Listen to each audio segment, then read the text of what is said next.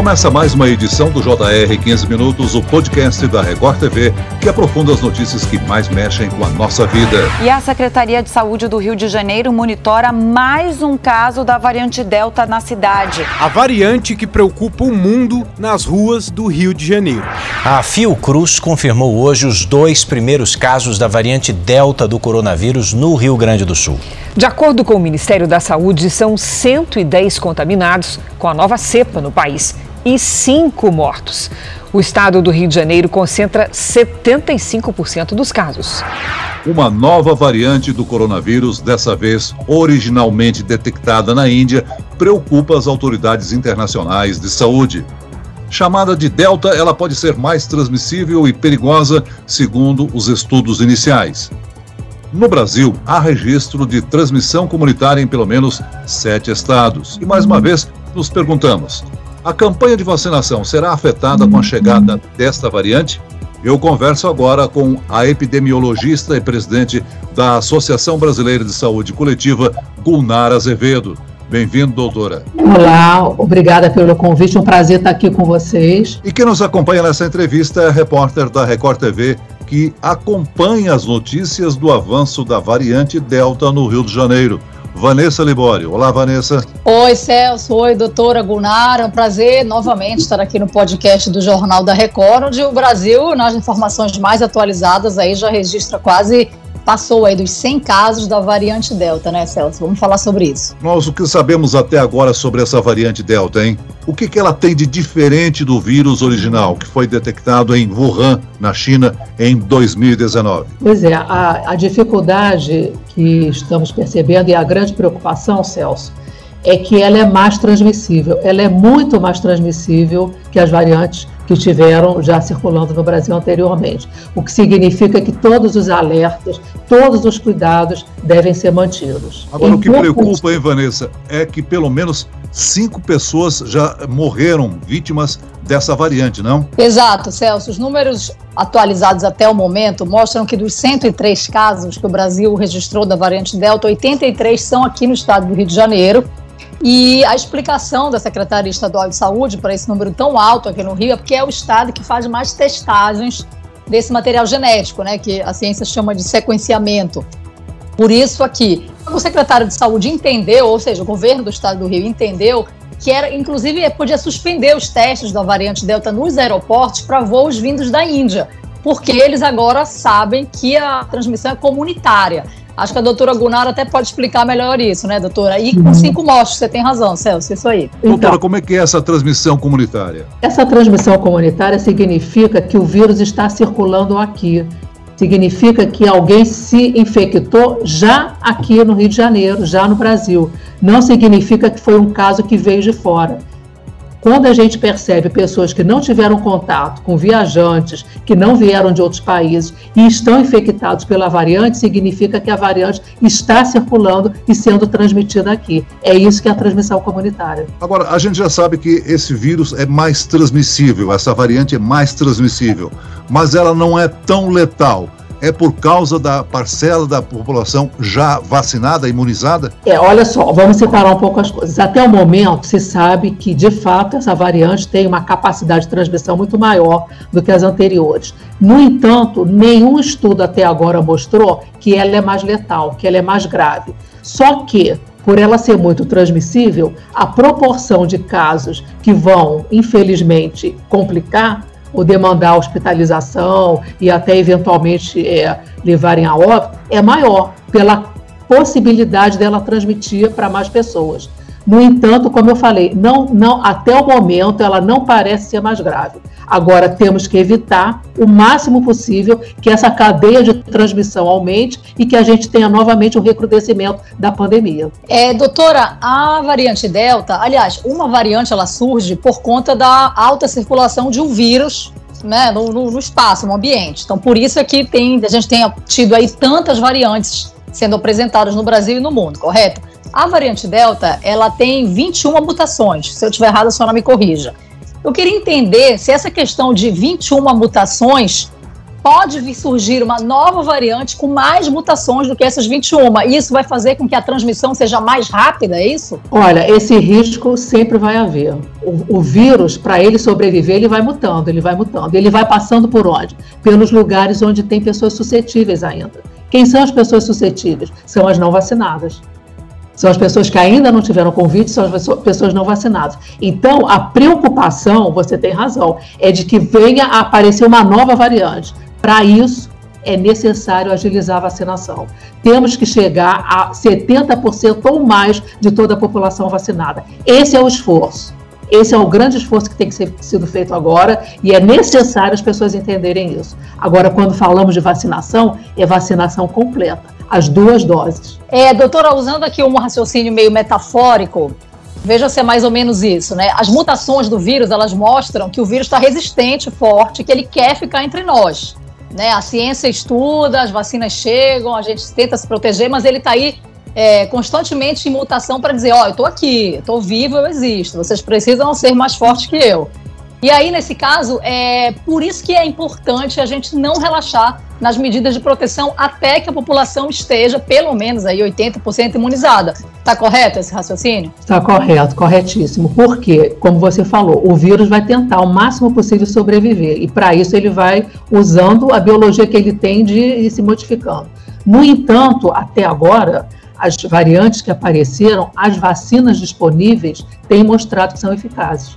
Então, nós temos que correr com essa vacinação.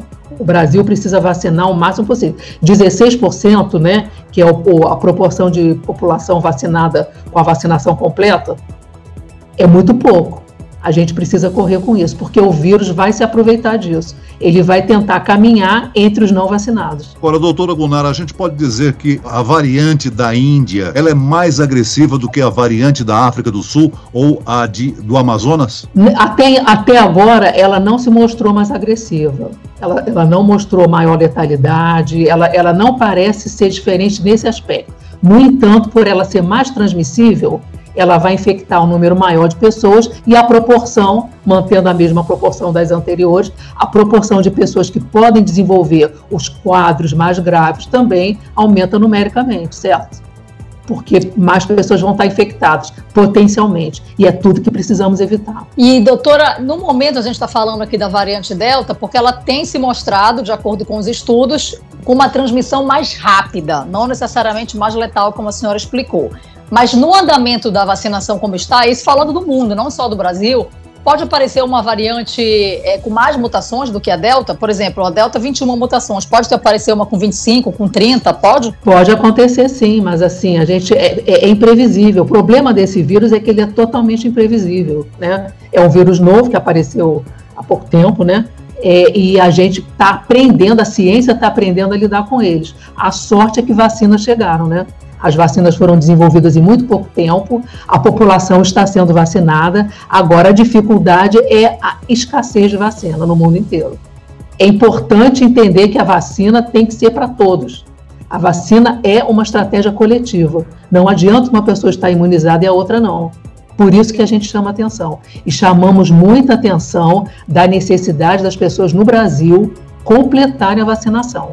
Aquelas que não fizeram a segunda dose e já passaram do tempo têm que voltar para fazer. E é importante, talvez, para quem está nos ouvindo, né, Celso e doutora Gunnar, só informar a população que todas as vacinas disponíveis no Brasil hoje protegem contra todas as variantes, certo? Protegem, sim, é importantíssimo isso. A melhor vacina é que a gente vai conseguir mais rapidamente. Agora, protegem da complicação. Isso é muito bom proteger de doença, né? proteger das pessoas que não vão precisar internar, proteger de óbito, é fundamental. E as vacinas protegem disso. Não diminuem a transmissão, mas diminuem a probabilidade de ter uma Covid mais complicada a maioria dos casos vai continuar sendo assintomático ou sintomas leves. Doutora Gunnar, o secretário de Saúde de São Paulo anunciou ontem que nós teremos uma vacinação anual. Em janeiro de 22, por exemplo, nós teremos uma vacinação contra a Covid. Isso é uma prevenção contra novas mutações? Exatamente, é exatamente o que acontece com a, a influenza, né? Todo ano a gente tem que se revacinar, né? Para a influenza, porque os vírus vão mutando. Então, as vacinas são feitas com os vírus que mais circularam na Europa. né, na tentativa de proteger no Brasil para as novas é, mutações desse vírus da influenza. A mesma coisa deve ocorrer com, com a, o vírus né, da, da Covid. É importante entender que a, a ciência está estudando isso e provavelmente vamos ter essa necessidade. Mas neste momento a gente ainda está falando desta pandemia. Nesse momento são as vacinas para esta pandemia e que ainda estamos no Brasil com um atraso muito grande de vacinação. É, doutora, fazendo uma comparação aqui entre Brasil e, e vou falar aqui da Inglaterra, do Reino Unido, lá na Europa, a gente está com os dados atualizados, 103 casos no Brasil, da variante Delta, e os dados atualizados do Reino Unido, 140 mil casos em um dia, com 42 mortes. Qual a sua opinião sobre a liberação das medidas sanitárias lá na Inglaterra, por exemplo, inclusive com a final da Eurocopa, né, com o estádio lotado, todo mundo sem máscara? A senhora acha que já era o momento para isso? Eu acho que não, acho que está sendo uma, uma medida precoce. Era necessário observar mais tempo, ter um pouco mais de segurança, porque há um risco muito grande de voltar a um, um crescimento maior dessa pandemia lá. O incrível é que a gente registra que as bolsas de valores, por exemplo, estão sofrendo queda por causa da alta incidência dessa variante Delta, né, que acontece no mundo inteiro, né, doutora? Exatamente. Você vê como é que é uma coisa que é um problema de saúde pode mexer com tantas outras situações, como por exemplo com a economia, né? Há um risco muito grande, né, de, de dessa dessa crise levada, essa crise sanitária não, não passar como a gente gostaria. A maior preocupação exatamente é essa, mas vamos entender, ainda estamos numa situação diferente das situações anteriores, porque agora a gente tem a vacina. O ano passado a gente não tinha vacina. Neste momento, a vacina é o melhor recurso, é a melhor medida que deve ser seguida. Doutor, agora que muitas pessoas no Brasil já foram contaminadas pelo coronavírus e outras muitas estão vacinadas, nós voltamos a alertar para o risco de reinfecção. Uma pessoa que pegou a Covid-19 sem ser uma variante, ela corre risco de ser reinfectada pela Delta? Corre esse risco, sim. Ela corre esse risco, mas o que eu estou falando, né? Se ela já teve a, a ela já teve a doença. Se ela foi imunizada também, importante, né? Que a, capacidade de resposta, capacidade imunológica, já foi mostrado que para as pessoas que tiveram a doença e depois receberam a vacina, inclusive fortalece essa resposta é, imune que ela vai ter. Então, é importante entender que ela tem um risco menor. Ela vai ter um risco menor. Pode acontecer, mas ela vai ter um risco menor. Por isso, não abre mão de é, fazer a vacinação para quem já teve e também das medidas uso de máscara, distanciamento físico, né? Evitar aglomeração, fundamental isso nesse momento. Até que a gente tenha aí pelo menos 80% da população vacinada, pelo menos, né, doutora? É, e que a gente veja a nossa curva caindo de fato, né? A nossa curva começou a ficar estável, está tendo uma queda em vários estados. É importante que essa queda fique mais tempo.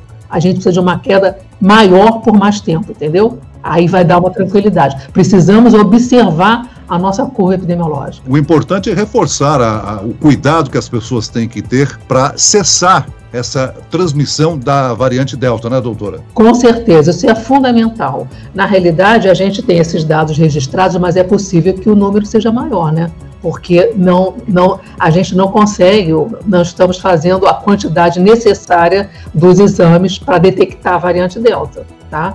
Ainda precisamos eh, eh, implementar essa vigilância genômica. É provável que a circulação seja até maior, com maior número de casos infectados. Porém, a gente tem como é, muita certeza de que a vacina protege também para essa variante. Muito bem, nós chegamos ao fim desta edição do 15 Minutos. Eu agradeço a participação e as informações da epidemiologista e presidente da Associação Brasileira de Saúde Coletiva, doutora Gulnar Azevedo. Obrigado, doutora. Eu que agradeço, estamos disponíveis e vamos tentar fazer o nosso trabalho, né? Parabéns pelo trabalho de vocês também.